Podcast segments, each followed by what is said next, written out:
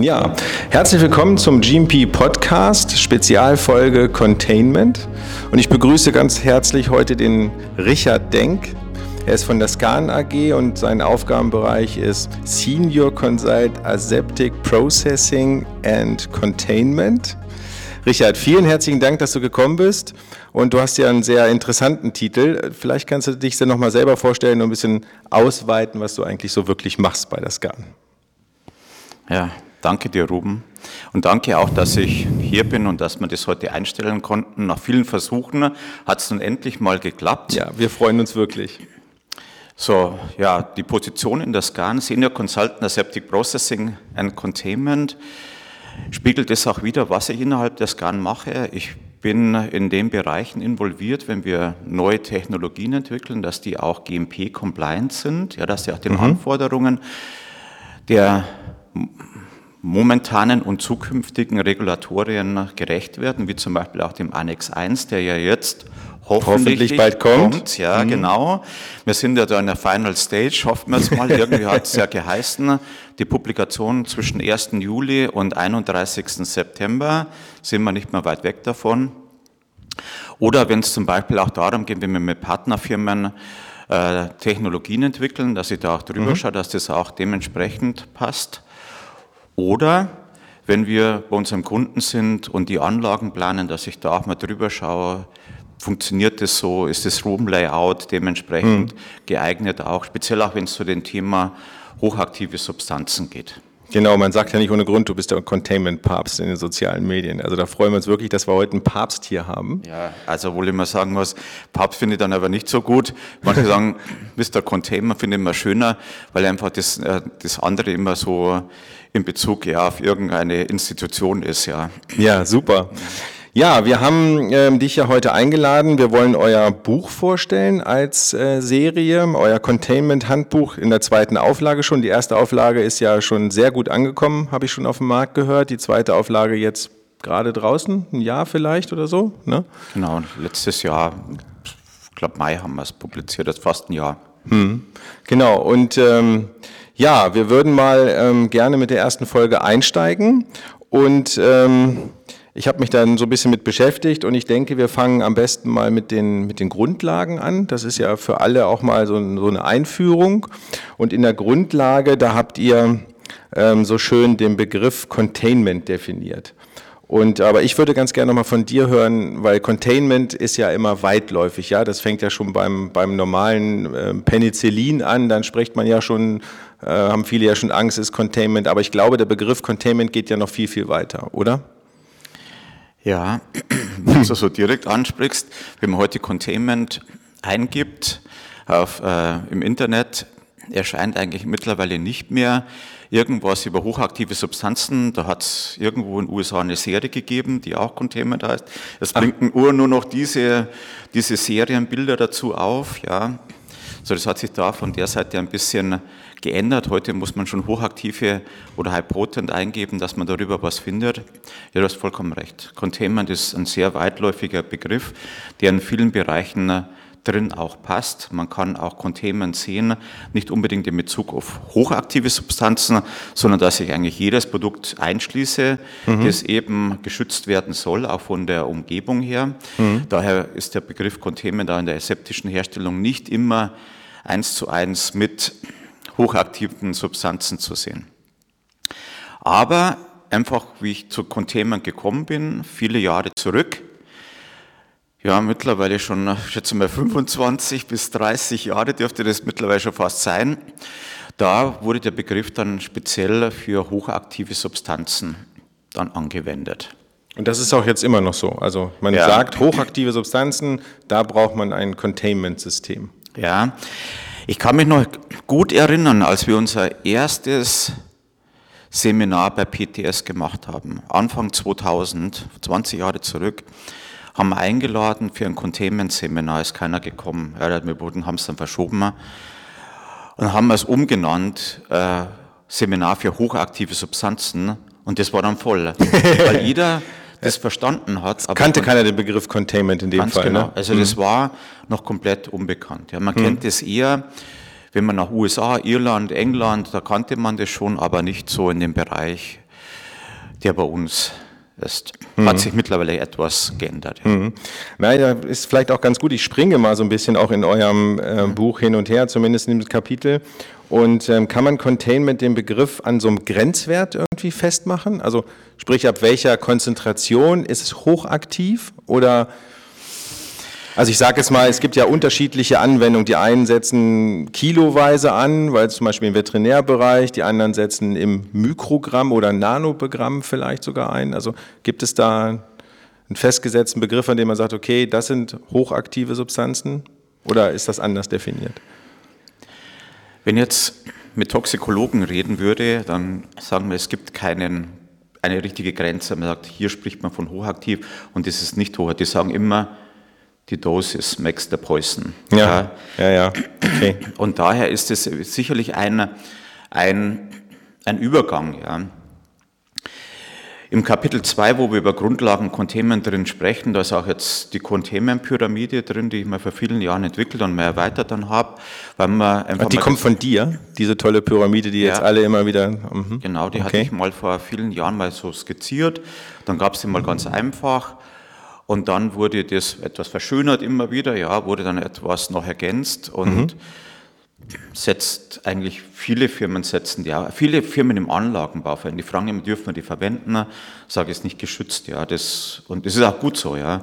Denn nur wenn was geschützt ist, verbreitet sich nicht. Und es war eigentlich immer unsere Intention, eigentlich das Ganze so weit wie möglich auch zu verbreiten in der Industrie. Aber nochmal zurückkommen auf deine Frage, in der Containment-Pyramide sagen wir immer als Empfehlung, wenn es mal in den gelben Bereich geht, ja, dann sollte man sich das mal anschauen, welche technischen Maßnahmen dafür geeignet sind. Mhm. Das ist dann dieses UEB 3, 10 bis 100 Mikrogramm pro Kubikmeter. Mhm.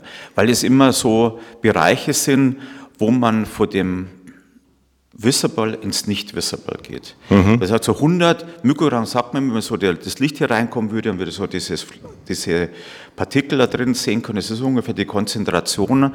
Und das ist auch zum Beispiel auch so eine Konzentration auf einer schönen Edelstahloberfläche. Wenn ich eine schöne Edelstahloberfläche habe und einen gut geschulten Mitarbeiter habe, der kann 100 Mikrogramm auf ein Quadratdezimeter noch erkennen. 100 Mikrogramm. Es gab mal so bei der Reinigungsvalidierung früher so 400 Mikrogramm, genau. war ja mal so ein, so ein genau, Richtwert. Genau, das ist ne? der Wert, was wir zum Beispiel auch bei einer anderen Publikation, bei der PDA, wo wir mal über Reinigung von nicht produktberührenden Oberflächen angesetzt ja. haben. Aber wenn man damit sehr intensiv beschäftigt, wenn jemand sehr gut ist, ja, der, die können wirklich bis 100 Mikrogramm. Aber das sind so, die, ich sage, das Gut, da muss aber das Licht aber auch schon richtig reinspielen. Ne? Genau, ne? da muss der Abstand stimmen, die, die Leute müssten da ganz speziell auch geschult sein dazu. Aber das sind, und das sind halt immer diese Grenzen, wenn man sagt, ab dem Zeitpunkt verlässt man eigentlich das, was äh, mhm. sichtbar ist. So, und was haben wir in dem Kapitel da noch drin? Kapitel 2. Wir haben das auch nochmal angepasst. Zum einen haben wir jetzt die Containment-Pyramide reingenommen, um da hoffentlich mal vielleicht eine gewisse Harmonisierung zu bekommen. Ja, das ist bestimmt schwierig, ne? die Harmonisierung. Was, also, ne? was, was sind, wann sind Grenzwerte wirklich Grenzwerte für mich, die dann auch legitim für alle anderen sind? Ne? Ja. Ja, man spricht dann auch mehr viel über diese Occupational Exposure Bands, ja.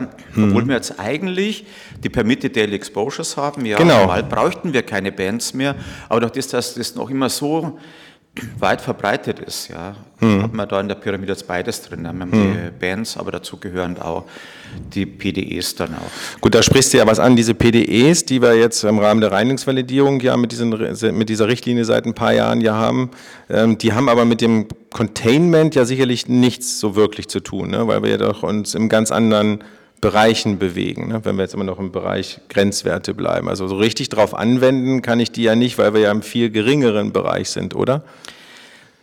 In der Regel ist es eigentlich so, dass man aus dem PDI den Grenzwert daraus berechnet für die Occupational Exposure Limits. Ja, diese, PD, diese Richtlinie der EMA ist ja auch daraus entstanden von einer ISPE-Publikation. So. Risk Map, wurde damals war eine Initiative der FDA, war damals noch in dieser Gruppe auch noch mit drin. Zwar nicht aktiv bei dem Dokument, aber da hat man über Acceptable Daily Exposure gesprochen. Mhm. Und es wurde dann die Initiative, glaube ich mal, irgendwann Anfang der zweiten 2000, mal 2005, 2006, mhm. mal an so einer der EMA auch mal vorgestellt.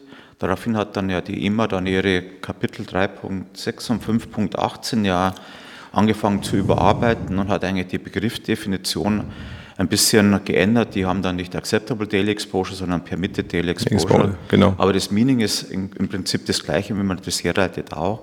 Aber das Permitted Daily Exposure sagt ja, als GMP, was du ausgesetzt werden darfst, als Patient, wenn du ein Leben lang das Medikament einnimmst, nimmst, was mhm. du an, an möglicher Kreuzkontamination drin sein darf, einer anderen Substanz. Aber das bedeutet natürlich auch, du kannst daraus natürlich auch diesen OEL herleiten für den Mitarbeiter, der Occupation Exposure Limit.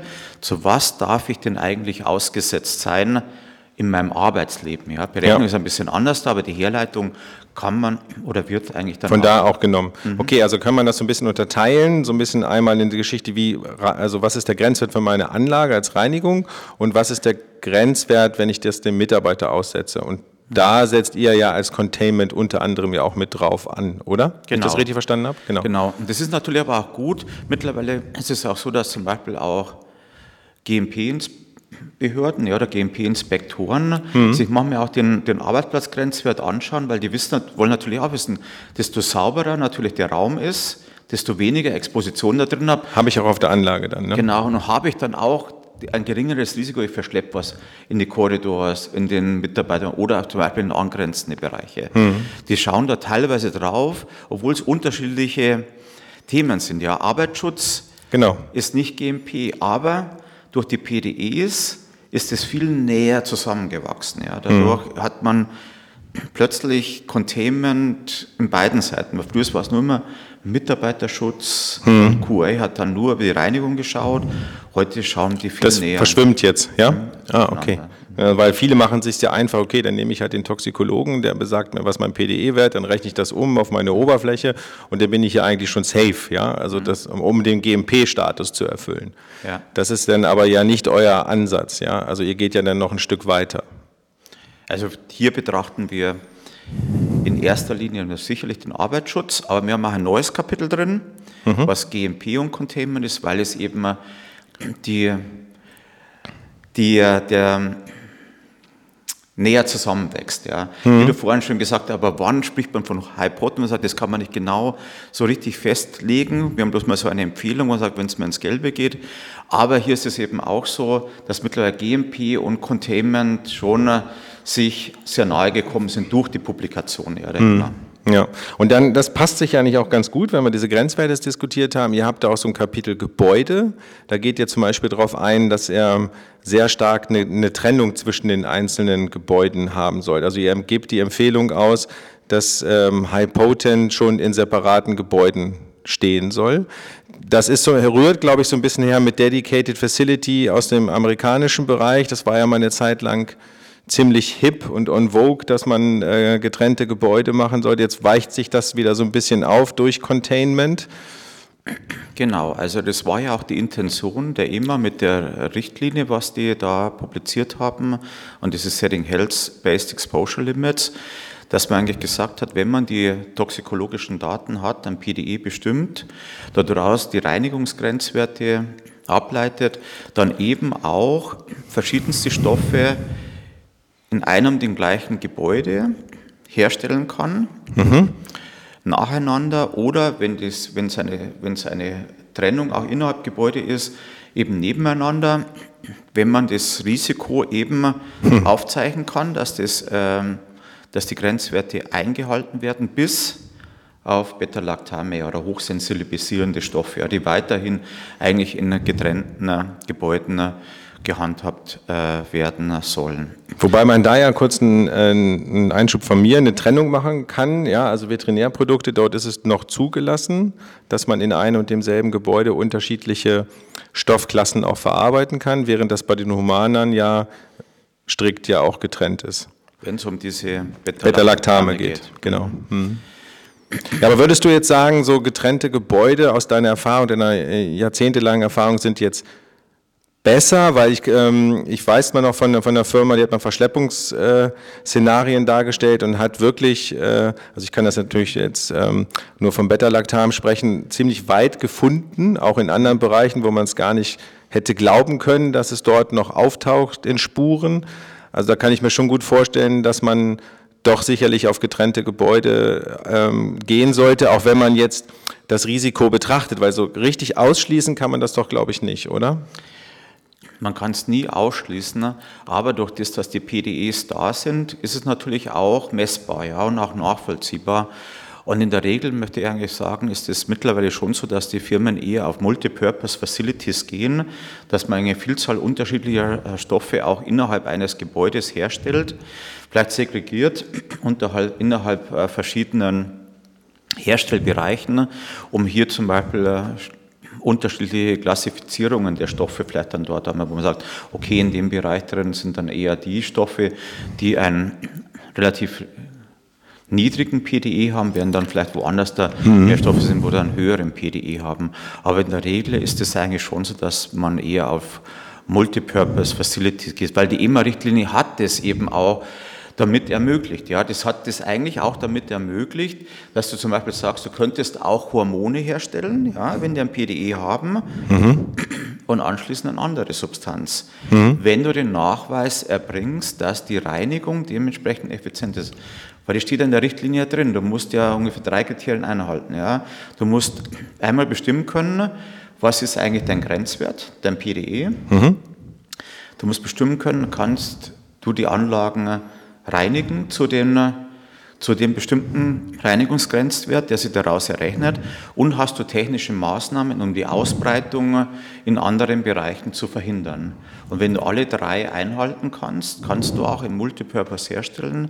Wenn eines der drei nicht eingehalten werden mhm. kann, dann musst du eben. Gut, das ist ja auch im EU-GMP-Leitfaden eingeflossen, genau diese drei Kriterien. Das ist natürlich auch relativ weit gefasst. Ich finde, es ist für mich ähm, noch viel zu schwammig. Also ne, wann, wann habe ich es im Griff? Also Maßnahmen, klar, ich kann, es gibt viele Maßnahmen, die das, äh, äh, die ich ähm, tätigen kann, die, die das dann diesen Punkt einen Haken hintermachen lassen. Ich, den Reinigungsgrenzwert, klar, da muss ich hinreinigen, den kann ich nachweisen. Also ich finde, man kann diese drei Kriterien relativ einfach einhalten, weil es so schwammig formuliert ist. Aber was sind deine Erfahrungen? Also ist es wirklich so? Also, oder sagst du wirklich, es kommt immer vielleicht auch auf die Stoff, Stoffart an, um da wirklich sicher zu gehen? Es ist sicherlich so, dass das auf die Stoffart ankommt. Man muss das halt auch von den zwei Seiten betrachten. Ich sage mal, wir haben arbeitshygienische Validierung in dem Handbuch auch drin. Da ist genau beschrieben, wie ich messe ich Containment, wie gut ist eigentlich meine Anlage. muss ich machen. Ich muss das zeigen, dass die Mitarbeiter geschützt werden. Damit halte ich schon mal das Ausbreitungspotenzial eigentlich ein. Mhm. Dass ich verhindere, dass das eigentlich in anderen Bereichen verschleppt werden kann. Muss natürlich aber auch betrachten, dann kommt sie dazu GMP. Wenn ich aber jetzt eine Anlage zum Beispiel öffnen muss, weil ich vielleicht irgendwas inspiziere oder weil ich vielleicht irgendwo Teile entnehmen mhm. muss, weil ja. ich vielleicht mal gewartet werden muss, dann muss ich den Bereich dann auch betrachten, weil dann ja. könnte es dazu auch kommen, dass während der Zeit zum Beispiel der Raum auch kontaminiert wird, dass das dann auch richtig dann abläuft. Bei der Reinigung ist der GMP-Bereich natürlich klar. Ich muss sicherstellen, dass die Anlage dementsprechend gereinigt werden kann. Dazu werden ja nochmal äh, diese Maximum Carryovers ja berechnet, wie, mhm. wie viel Remainings oder äh, noch übrig bleiben darf auf, mhm. bei einem Swap. Und dann äh, ist es so, dass ich natürlich auch den Raum reinigen muss und auch zeigen muss, dass über die Schleusensysteme sich auch nicht was Genau, und da, äh, ja, das mit diesen Reinigungsvalidierungen ist klar, das ist äh, auch relativ gut abgedeckt, aber diese, Raum, diese Validierung zum Beispiel mit der Raumreinigung, das wird für mich ähm, relativ stiefmütterlich behandelt. Also wenn man überlegt, ist klassisch, wird der Raum gereinigt, da gibt es ein Reinigungspersonal, mhm. aber da werden wir sicherlich an anderen Punkten sicherlich noch drauf eingehen. Aber ist das nicht auch ein Punkt, der, der ziemlich einfach gehalten ist für die Firmen? Ich, also viele validieren ja diese Raumreinigung gar nicht, oder? Oder wie ist deine Erfahrung? Also ich sage mal so, Ich bin jetzt weniger in der Raumreinigung mit drin, aber. Aber diese Oberflächen, ne? Genau. Hm. So, jetzt kommen wir zum anderen Thema. Wenn wir da sagen, zum Beispiel aseptische Herstellung, was wir jetzt viel machen, wir liefern Isolatoren auf, zum Beispiel eine Füllmaschine oder einem anderen Prozess, wenn es um Zellung also zur Füllmaschine, zum ja. Beispiel zum Abfüllen von Impfstoffen oder wenn es zum Beispiel um Isolatoren geht zur Herstellung von Zell- und Gentherapien. Da ist es wiederum so, dass der Isolator als Raum gesehen wird. Ja. Da kommen wir dann plötzlich auch in die Raumreinigung rein und das ist tatsächlich ein Thema, wo sich äh, über die Jahre hinweg was entwickelt von der Reinigung her. Sonst könnte man natürlich sagen, schauen wir mal kurz, was in Annex 1 drin steht. Ja, was kommt da? Steht da drin, die Reinigung muss validiert werden. Okay, steht jetzt drin, validiert. Und es steht da im EEG GMP-Leitfaden im Kapitel 15, 15 oder? Hm? Auch drin, dass man über Contact Surface oder Air Monitoring auch prüfen soll, dass es zu keiner Kontamination oder Kreuzkontamination kommen soll. Mit der Thematik haben wir angefangen mal vor fünf Jahren. Wie, wie geht man damit um? Wie kann man das dann eher eine Rationale dahinter bekommen? Mhm. Wir haben auch zwei Publikationen über die PDA gemacht dazu, über wie sollen den Oberflächen gereinigt werden von Non-Product Contact Surface in Bezug auf die Toxität. Ja, hat man da auch zwei so Tabellen ähm, publiziert, die in Dokumenten drin sind, die eigentlich sehr gut von der Industrie angenommen wurden. Die PDR haben wir gesagt, die haben noch nie ein Dokument gehabt, das so viel downgeloadet worden ist. das, weil es keine, weil es eigentlich. Es gibt ja auch nichts. Ganz ne? genau. Und das ist dann auch da drin. Hm. Und jetzt hat man endlich was. Und es hat, auch wenn es nur eine Empfehlung war, mir eigentlich nur reingeschrieben, das wäre gut, sich vielleicht daran ein bisschen zu orientieren, hat man aber dann trotzdem so, was dann viele anwenden. So, jetzt haben wir diese Grenzwertempfehlungen, ja, die ja nur reine Empfehlungen sind. Aber wir machen jetzt die rationale. Und da habe ich mit, war ich involviert bei uns äh, in unserem Team. Wir haben einen großen Forschung- und Entwicklungsbereich in der SCAN. Und da haben wir einfach, wir, wir entwickeln eine rationale für Reinigung, mhm. die ähnlich aufgebaut ist wie zum Beispiel eine Anlagenreinigung. Ja, eine Zyk nein, wie eine Zyklusentwicklung. Wir, sind ah. da, wir müssten ja innerhalb unserer aseptischen Isolatoren ja nachweisen, dass die Oberflächen alle frei von Mikroorganismen sind. Ja. Mhm. Wie machen wir das? Wir entwickeln eine, haben eine Zyklusentwicklung gemacht, dass wir einfach mal gesagt haben, okay, wir stellen biologische Indikatoren her, wo an der Referenz Spore darauf ist Geobacillus steratomophilus, ja, einer, einer bekannten Größe. Und dann machen wir ein Mapping innerhalb dieses Isolators, dass wir wissen, okay, wird das H2O2 in allen Positionen angebracht, gibt es mhm. irgendwo Kondensationsmöglichkeiten. Und dann prüfen wir nach an Chemical-Indikatoren und an biologischen Indikatoren über die Konzentration und die Verteilung von H2O2, ob hier eine Oberfläche, ob hier diese 6-Log-Reduktion dann auch eingehalten werden. Und? So ein ähnliches Prinzip haben wir auch jetzt für die Reinigung. Mhm entwickelt, dass ich wirklich eine, einen Nachweis der quantifizierten Reinigung habe. Wir haben ein, ein Clean IP entwickelt, mit dem wir entweder auf Reinigungsindikatoren oder auf der Oberfläche genau die Kontamination mit einer Referenzsubstanz nachbilden können. Mhm. Dass wir sagen, wir können auf eine Oberfläche zum Beispiel eine Konzentration von 400 Mikrogramm pro Square-Dezimeter oder 100 Mikrogramm von Square-Dezimeter bringen. Von dem Stoff jetzt? Von dem Stofftest. Mhm.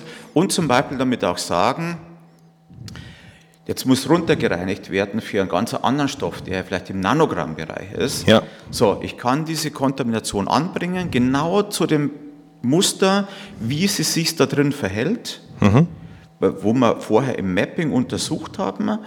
Und dann kann ich einen Reinigungsprozess durchführen, der kann manuell sein oder halbmanuell, das heißt mal Sprüh und dann oder vollautomatisch. Und dann kann ich entweder über den Indikator, den ich analytisch auswerte, überprüfen, habe ich wirklich auf die 10 Nanogramm runtergereinigt oder nicht. Mhm. Oder ich habe dann den Swap, wo ich genau weiß, wo ich die Kontamination aufgebracht habe und kann das danach prüfen. Also ähnlich wie so eine Reinigungsvalidierung für die Oberfläche von Anlagen dann, ne? Genau. Ja, aber mit einer Rationalen dahinter. Wo ich wirklich sage, ich kann exakt quantifizieren ne, mit einer Analytik, dass die Reinigung in Bezug auf, die, auf das Material mhm. und auf die Oberflächenbeschaffenheit, also nicht nur, dass ich sage, ich nehme jetzt so Stainless Steel, sondern auf jeder Oberflächenbeschaffenheit. Wie man zum Beispiel in der Zyklusentwicklung, ja, wir überprüfen ja auch die unterschiedlichen Materialien, wie schnell funktioniert dort eine, ein Oberflächenkill? Ja, das ist das Gleiche, wenn ich eine Spore zum Beispiel auf einem Kunststoff habe, ist dann vielleicht auch die, der Effekt des H2O2 ist unterschiedlich. Genauso wird das auch geprüft. Bei der Reinigung. Mhm. Und da bringen wir das, glaube ich, da bringen wir, also nicht glaube ich, also wirklich auf ein, auf ein Level, der, mhm. der auch von den Behörden so gesehen wird. Ich habe letztes Mal ein Interview auch gemacht mit verschiedenen Behörden auf einer Konferenz, die ja zu dem Thema Reinigung sehr spezialisiert sind. Mhm. Da hat er mich gefragt, was ist denn euer größtes Finding? Oder und sagt, ja, unappropriate cleaning in multipurpose facilities. Hm.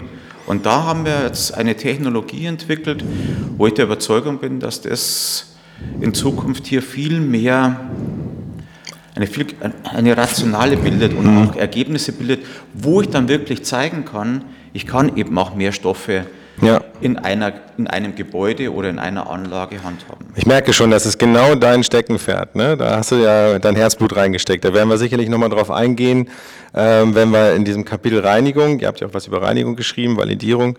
Ich möchte aber, bevor wir vielleicht zum Ende kommen, für unseren äh, Grundlagen, vielleicht nochmal fürs äh, Publikum, ähm, ihr habt geschrieben, es gibt eine primäre und eine sekundäre Contamin äh, Containment. Vielleicht kannst du noch mal erklären, was da wirklich der Unterschied ist. Ganz genau, also ganz wichtig, primär Containment ist eigentlich das, wo du den, die hochaktive Substanz in den kleinstmöglichen Bereich einschließt und das sekundäre Containment wäre dann eigentlich der Raum um das Ganze. Ja. Und da sagen wir immer, desto besser das primäre Containment ist, wie zum Beispiel ein Isolator ja, oder eine Doppelklappe ah, okay. oder, oder, irgendein hm. anderes Transfersystem, desto weniger Augenmerk musst du auf das sekundäre Containment nehmen, weil eigentlich das primäre Containment den Einschluss der Substanz gewährt. Mhm. Und deshalb fokussieren wir uns immer eigentlich auf das primäre Containment. Wir sagen, wir sollten auch eine Anlageplanung immer von innen nach außen machen. Mhm. Wo ist mein kritischer Bereich? Wie schließe ich den ein? Mhm. Und wie verhindere ich das, dass der in den Raum gelangt? So ähnlich wie eben können wir wieder auf den Annex 1 kommen, was ist denn Quality Risk Management? Ja, ja, ja da gibt es ja auch diese vielen sind, Stufen. Ne? Wo, sind, hm. wo ist ein kritischer Bereich? Hm. Und wie stellst du sicher, dass das dann nicht zu einer Kontamination führt? Und so ähnlich ist es auch. Okay, also das heißt, also der primäre äh, ist dann zum Beispiel der Isolator, wenn ich das richtig verstanden habe, und der sekundäre ist der umgebende Raum, dann, wo der Isolator drinsteht, dass da nichts rauskommt. Genau. Und das definiert ihr auch als Containment, um das auch nochmal so zu betrachten. Genau, weil wenn es hm. nämlich so ist, wenn es mal irgendwann in den niedrigsten Grenzbereich geht, ja. dann muss ich vielleicht dann auch mal schauen, dass ich vielleicht getrennte Materialschleusen habe, dass ich einfach Material in und Material out trenne, genauso wie Personal nach innen und Personal nach außen. Und das haben wir dann auch nochmal in dem Containment-Handbuch über sekundäres Containment, ist ja ein Kapitel mhm. eigenes drin, nochmal unterschiedliche Stufen abgebildet. Mhm. Und dementsprechend ähm, gliedert sich das dann wahrscheinlich auch auf zum Personal- und Materialfluss. Das mhm. hat wahrscheinlich dann auch mit dem primären und sekundären Containment zu tun, kann ich mir jetzt gut vorstellen, oder? Ganz genau. Mhm. Okay, ja. Super, dann haben wir ja schon den ersten, den ersten Teil Grundlagen geschaffen für die Folgen äh, denn einem für die folgenden Podcast-Serien in diesem Bereich. Und äh, ja, ich freue mich auf die nächsten spannenden Interviews. Ich merke schon, es wird äh, durchaus interessant. Vielen Dank, Richard. Gerne.